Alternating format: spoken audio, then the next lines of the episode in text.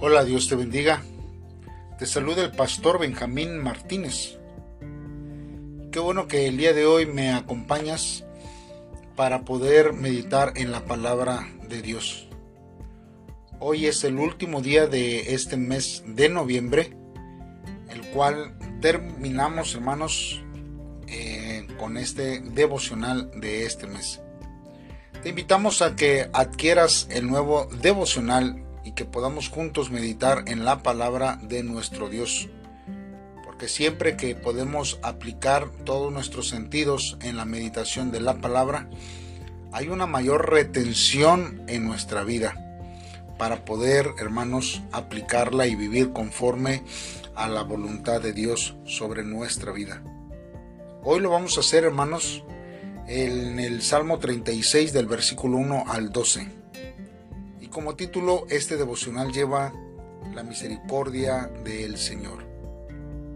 La palabra de Dios dice así.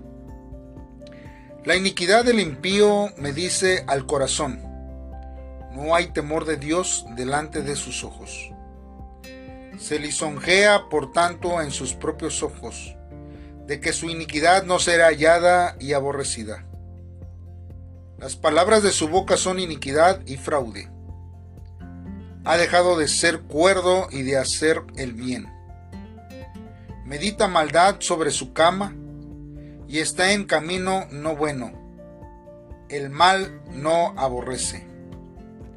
Jehová, hasta los cielos llega tu misericordia, y tu fidelidad alcanza hasta las nubes. Tu justicia es como los montes de Dios, tus juicios abismo grande. Oh Jehová, al hombre y al animal conservas. Cuán preciosa, oh Dios, es tu misericordia. Por eso los hijos de los hombres se amparan bajo la sombra de tus alas. Serán completamente saciados de la grosura de tu casa, y tú los abrevarás del torrente de tus delicias. Porque contigo está el manantial de la vida, en tu luz veremos la luz. Extiende tu misericordia a los que te conocen y tu justicia a los rectos de corazón. No venga pie de soberbia contra mí y mano de impíos no me mueva. Allí cayeron los hacedores de iniquidad. Fueron derribados y no podrán levantarse. Muy bien hermanos, meditemos en este momento en la palabra de Dios. En estos versos, hermanos, nosotros comenzamos a ver que hay ciertas características que estos versos hablan acerca de los impíos. Y es bueno, hermanos, tener una perspectiva de cómo Dios nos está diciendo acerca de los impíos que se encuentran alrededor de nuestra vida. Una de las características del impío, hermanos, es la soberbia y también la falta del temor a Dios. Ya hemos visto en otro devocional que es el temor hacia Dios.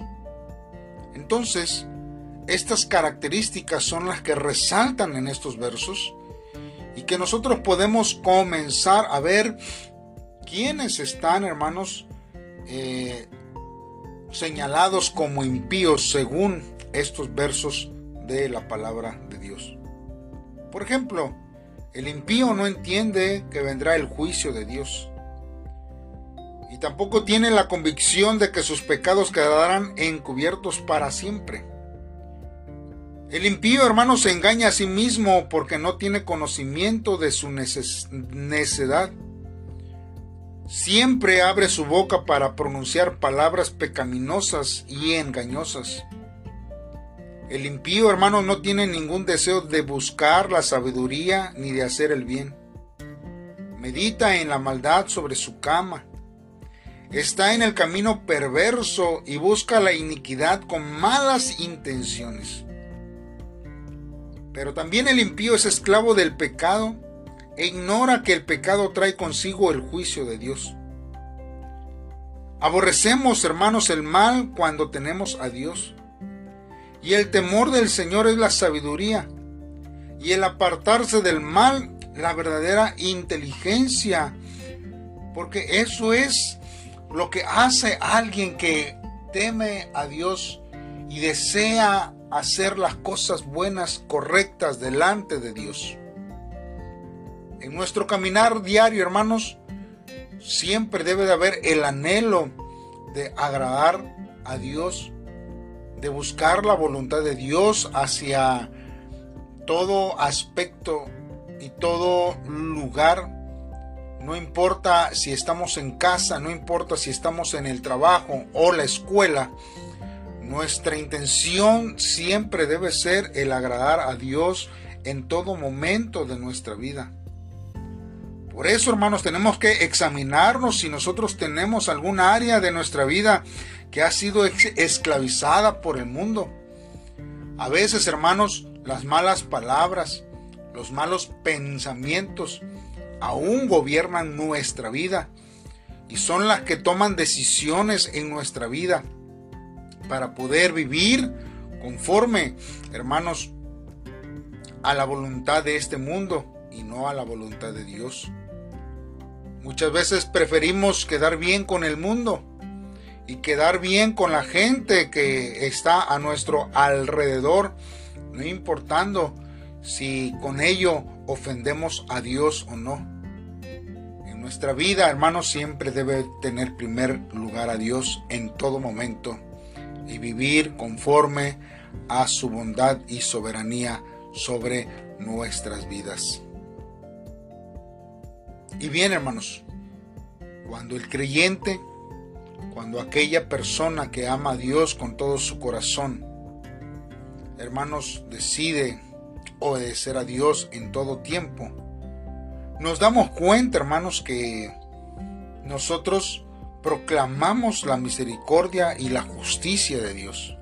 Lo alabamos, lo exaltamos, glorificamos todo lo bueno que Dios es, porque nos llena de gozo saber que Dios está siempre al pendiente y al cuidado de nosotros.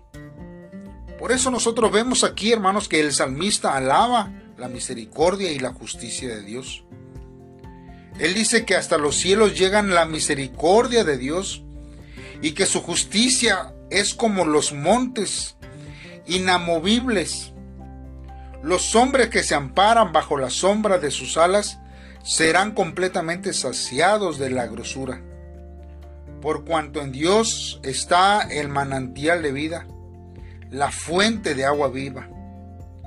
Los creyentes que ven su luz no deambulan en las tinieblas, ni permanecen en ellas, ni las practican sino que ven la esperanza futura que solamente proviene de Dios hacia cada una de nuestras vidas. Nosotros vemos aquí, hermanos, que el salmista pide que Dios extienda su misericordia a los que le temen, a los rectos de corazón, a los que le conocen. Además, desea que Dios juzgue la maldad de los soberbios y le proteja. La misericordia y la justicia del Señor se manifiestan como gracia redentora de los creyentes y como juicio y destrucción de los impíos. Siempre exaltemos a la misericordia de Dios. Reconozcámosle lo bueno que el Señor ha sido para con nosotros. Proclamemos con nuestras bocas, con nuestras palabras, la grandeza de Dios en nuestra vida. Porque eso, hermanos, nos va a, a llevar a meditar que solamente Dios es el único que puede llenar y saciar nuestra vida. Vemos cómo la misericordia se ha manifestado en nuestra vida, cómo el Señor nos ha protegido y ha suplido en abundancia a favor de nuestra vida. No cabe duda, hermanos, de la fidelidad y la grandeza de Dios en nuestros corazones, sabiendo que su bondad y misericordia permanecen cada día en nuestra vida. Y no se compara, hermanos, con ninguna otra experiencia ni manifestación que nosotros podamos tener en este tiempo, en este mundo. Hoy podemos disfrutar de su misericordia, de sus maravillas, de su bondad en todo tiempo de nuestra vida. Dios siempre ha estado ahí y ha suplido cada una de nuestras necesidades. No descuidemos la bondad y la misericordia de Dios que ha tenido hacia nosotros. Y su justicia ha permanecido siempre sobre nuestra vida. Caminemos siempre anhelando su misericordia y disfrutando de ella. Y también ver la justicia de Dios obrando a nuestro favor. Podemos nosotros, hermanos, ver que hay gentes que dicen, es imposible creer que Dios vive viendo todas las injusticias que han pasado en el mundo. ¿Cómo se puede confiar en Dios que ignora esta opresión? Sin embargo, hermanos, el cristianismo no obliga a nadie a creer en ese Dios. El Hijo de Dios, nuestro Señor Jesucristo, fue siempre agredido injustamente. Él mismo sabe, hermanos, mejor que nadie lo que significa ser víctima de una injusticia o de recibir la muerte enfrentándose a las fuerzas malvadas con la verdad y el bien. Quien conoció la gracia de la cruz, hermanos, carga también el amor benevolente, hermanos, que es la característica de nuestro Señor Jesucristo y que busca la justicia con una voluntad fuerte. Hermanos, por eso nosotros tenemos que entender que Dios conoce perfectamente nuestra aflicción y Él sabe lo que nosotros pasamos cuando se nos habla injustamente o cuando se nos agrede injustamente a nuestra vida. En nuestro tiempo, hermanos, también podemos ver que hay muchas historias de hombres que han desafiado el, lugar donde Dios les ha llamado para predicar de la palabra de este Dios, donde hay diversas dificultades. Por ejemplo, hay un hombre que se llama Mark Gornick y él, hermanos, fue a una ciudad donde era sumamente pobre y muy peligrosa. Era un lugar donde en su mayoría vivía gente de color y se le preguntó en varias ocasiones de por qué iba a ir ahí, por qué él este, iba a ese lugar. Y él respondió, es para hacer lo que es justo. Este hombre fue el primer hombre, hermanos, de eh, caucásico, hermanos, que se estableció en ese lugar. Y luego, hermanos, en su primer año ahí, él testificaba de cómo los policías pensaron que era un traficante de drogas.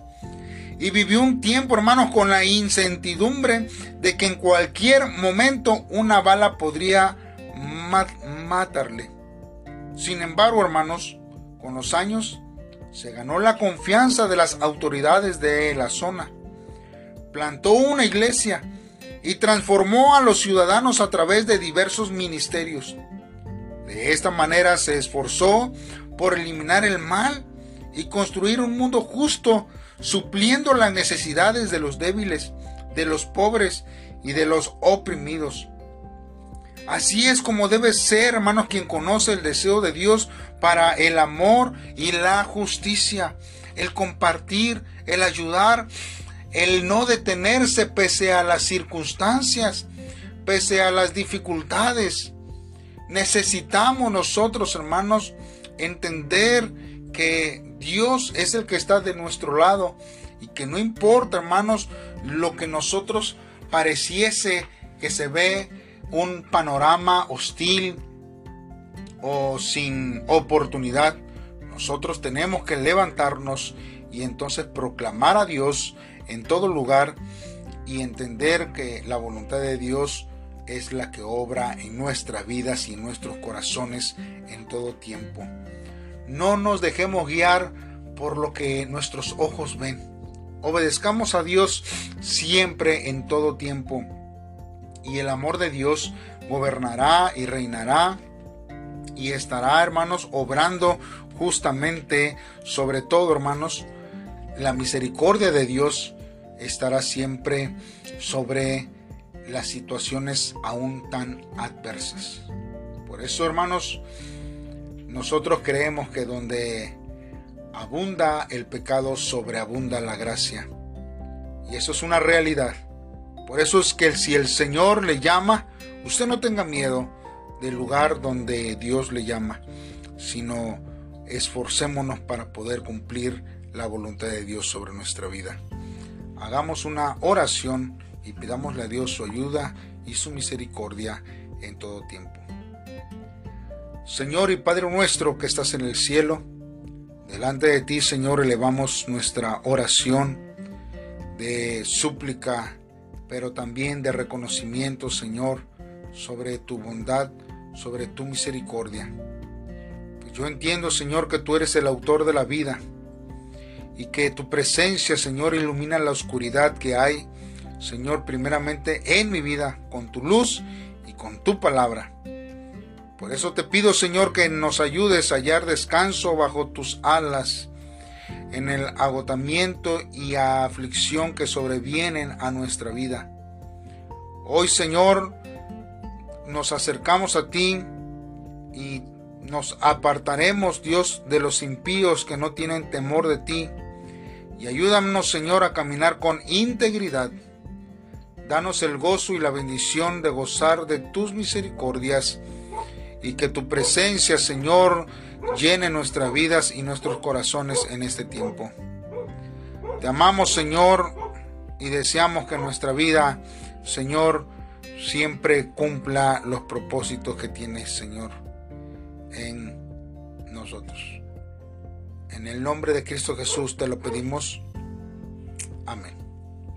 Bien hermanos, te invitamos para que nos acompañes para continuar con estos devocionales y te invitamos a adquirir el nuevo devocional para este mes de diciembre y juntos podremos seguir meditando en la palabra de Dios. Dios te bendiga y acompáñanos día a día con estos devocionales. Saludos y bendiciones.